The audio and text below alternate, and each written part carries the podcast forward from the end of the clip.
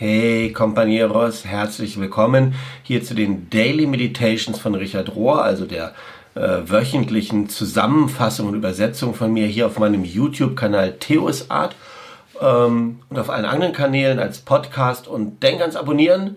Und wenn wir das angesprochen haben, können wir weitergehen und uns den Meditationen zuwenden in der Woche, diesmal vom 29.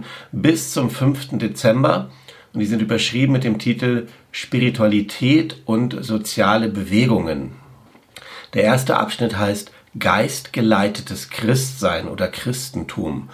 Und es geht darum, in den ersten drei Jahrhunderten der jungen Kirche, da wurde ganz gut verstanden und umgesetzt und zu Herzen genommen, was Jesus eigentlich gelehrt hatte.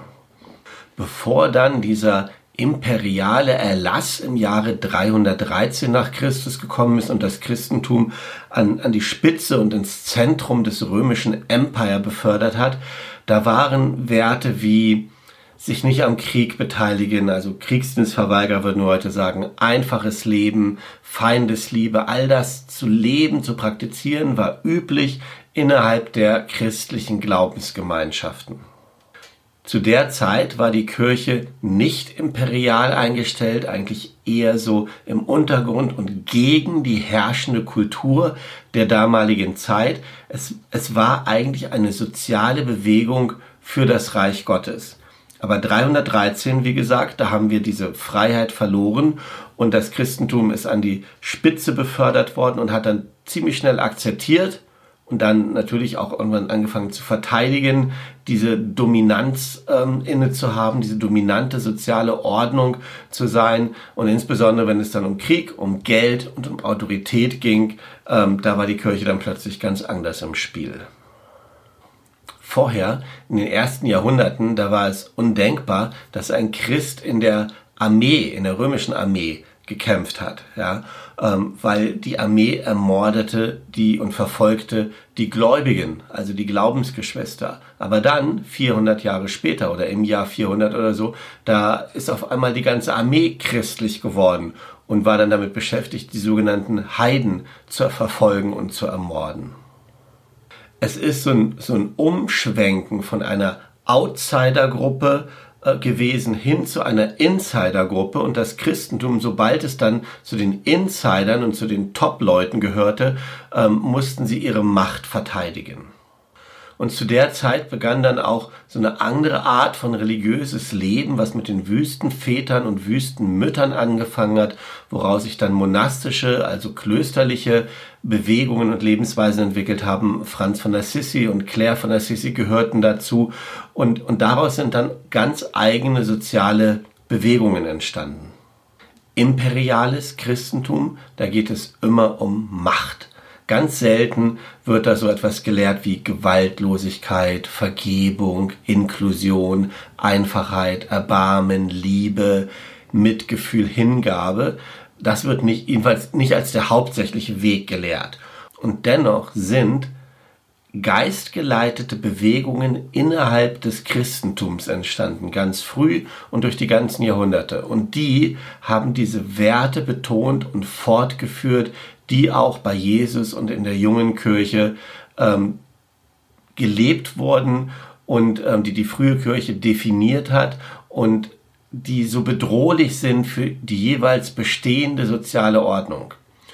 Und Richard sagt, ich glaube, dass jede Art von zukünftiger Kirche auch vom Geist geleitet sein muss, geleitet sein wird, um zu diesen grundlegenden Werten zurückzukommen.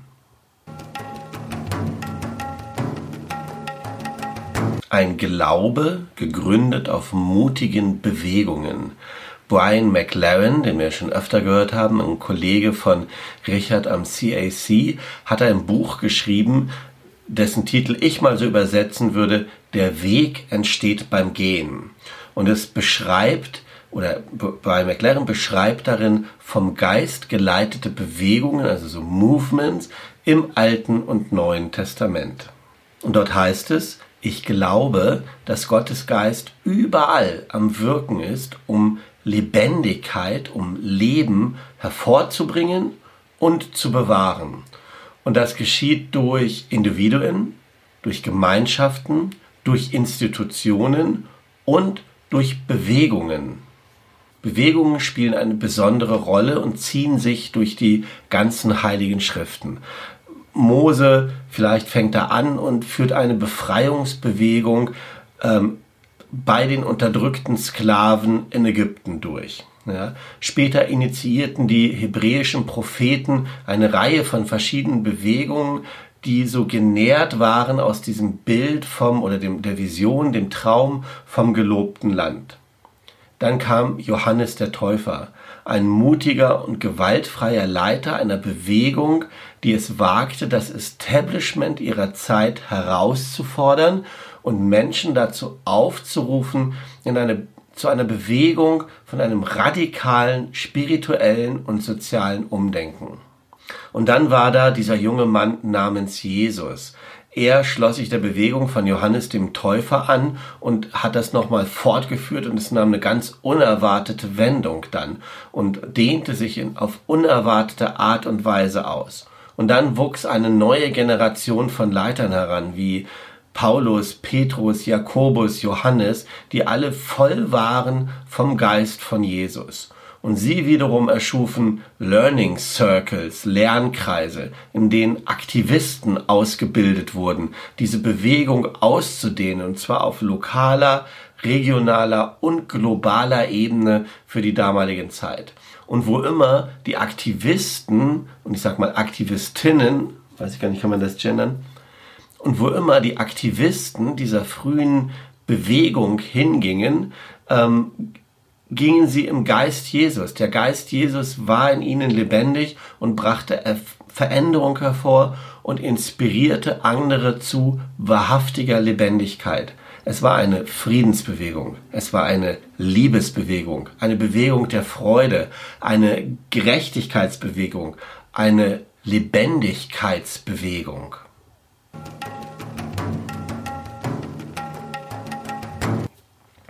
die katholische Arbeiterbewegung.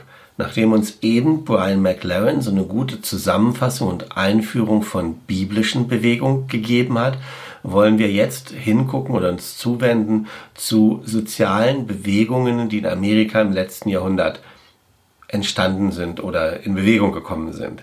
Ähm, die katholische Arbeiterbewegung ist so ein Beispiel. Sie wurde gegründet von Dorothy Day und von Peter Maureen. Dorothy, Dorothy Day ist ziemlich bekannt, Peter Marwin ist eher unbekannt, hat aber ganz viel Spannendes dazu beigetragen.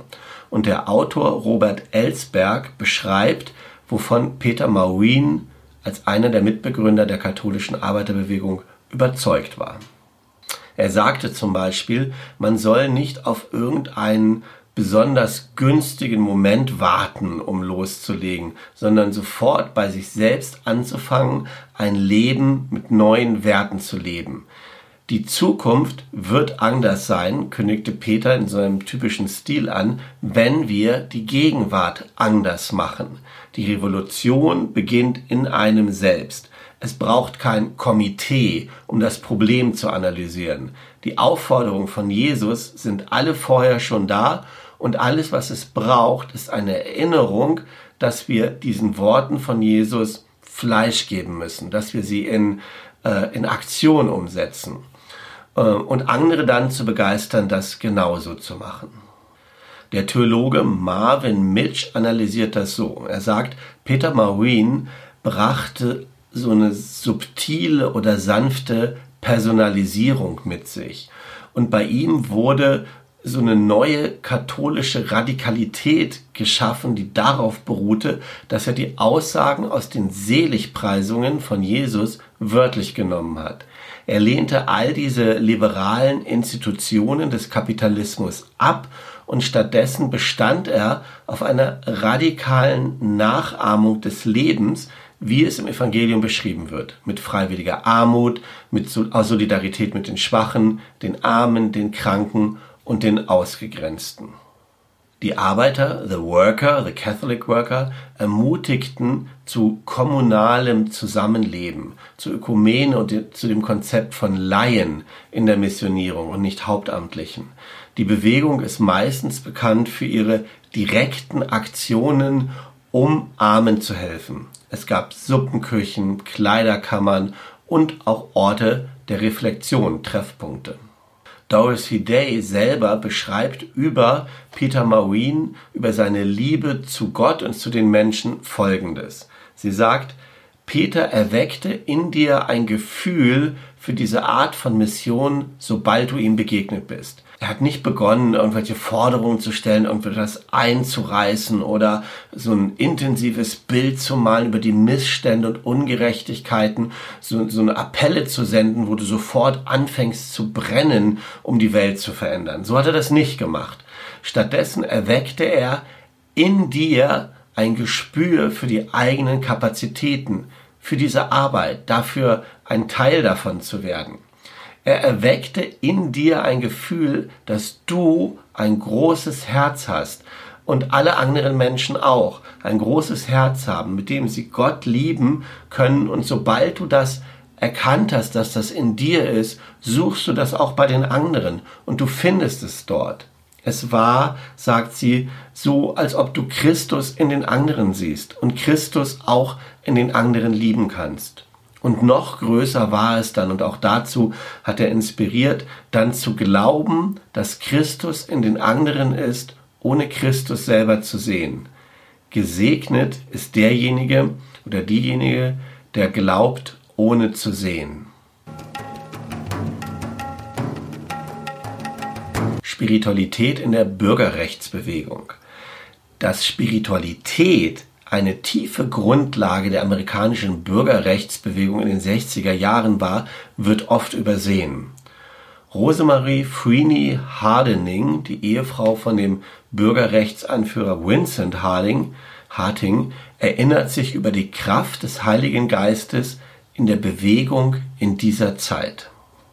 Und sie sagt, eine der Dinge, die für mich am meisten aufregend waren, am aufregendsten waren für mich in der Bürgerrechtsbewegung, war die Entdeckung, dass auch die anderen Menschen vom Geist, also vom Heiligen Geist, begeistert waren sozusagen, begeistert waren, bei dieser Bewegung mitzuarbeiten. Wir machten die Erfahrung, dass irgendetwas Außergewöhnliches in dieser Freiheitsbewegung los war dieses etwas, was ein unglaubliches Potenzial für Liebe und Gemeinschaft und Transformation anklingen ließ.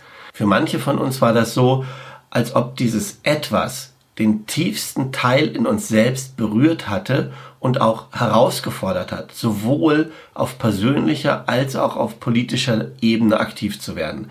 Es war eine Energie in der Bewegung in diesen Zeiten es war mehr als nur Sit-ins zu machen oder Wählerregistrierung oder so Freiheitsschulen, Freedom Schools zu initiieren. Während ich in den 60er Jahren im, im Land umherfuhr, spürte ich überall dieses, dieses Meer, dieses, diese geisterfüllte Hoffnung, die Idee, dass Menschen Transformation hervorbringen können, dass das, was wir tun, etwas bewirkt. Und Richard schreibt dazu, das, was ähm, diese Frau da beschreibt, erinnert ihn sehr an das, was in New Jerusalem passiert ist. New Jerusalem war ja die Bewegung oder die Kommunität, die Richard gegründet hat, als er so, keine Ahnung, 20er, 30er Jahren junger Mann war. Und er sagt, wir haben dort gesungen, gebetet und vertraut, dass Gott zu uns sprechen würde. Das war dieses Etwas, dieses Mehr, dieses Vertrauen, dass Gott sich bewegen, dass Gott sprechen würde.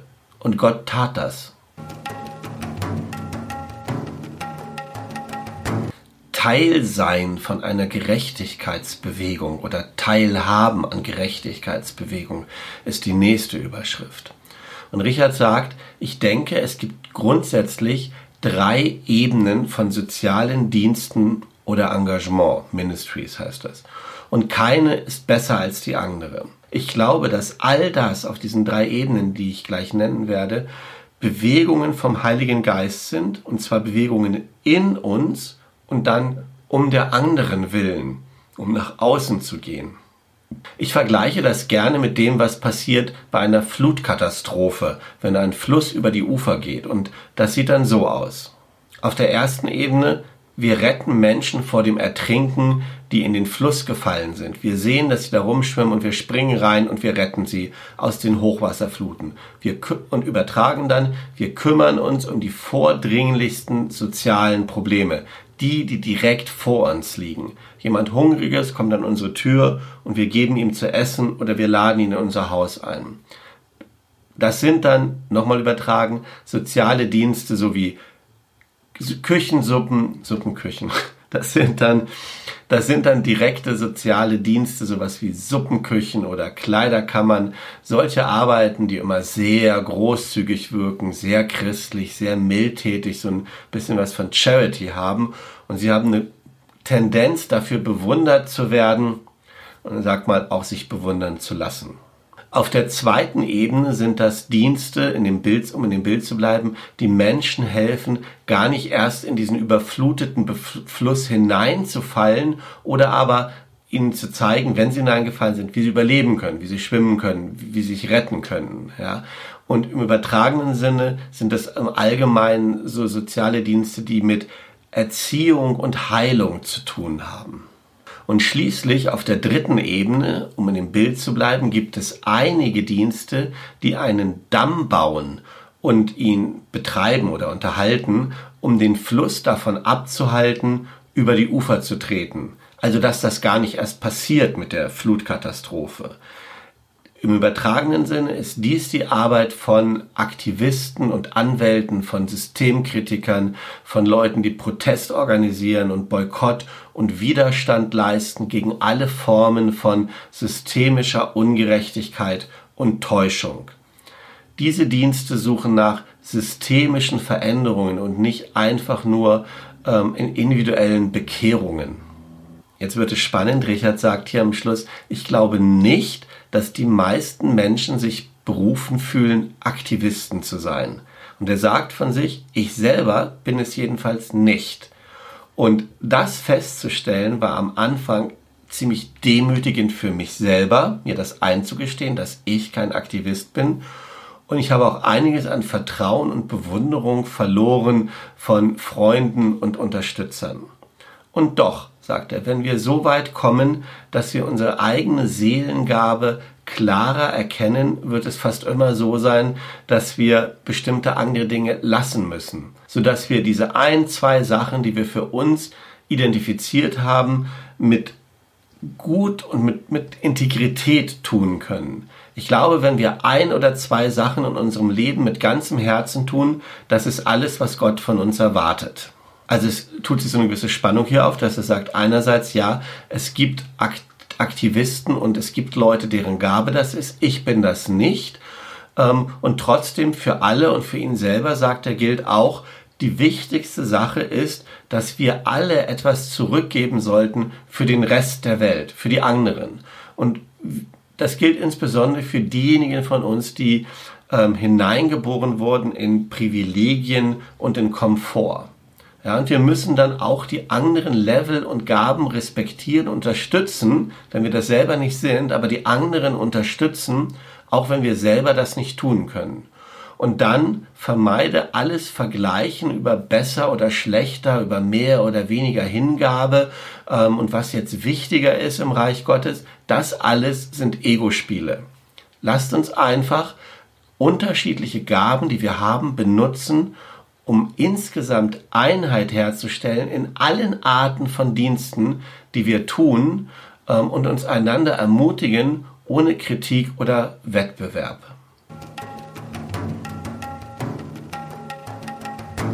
So, das waren die Meditationen und Betrachtungen von dieser Woche. Und mir bleibt am Ende wie immer dir für die kommende Woche alles Gute zu wünschen. Und möge der Segen Gottes, unter welcher Vokabel Gott dir auch immer begegnen mag, immer möge dieser Segen immerzu vor dir, hinter dir, über dir, um dich herum und in dir wirksam sein. Mach's gut.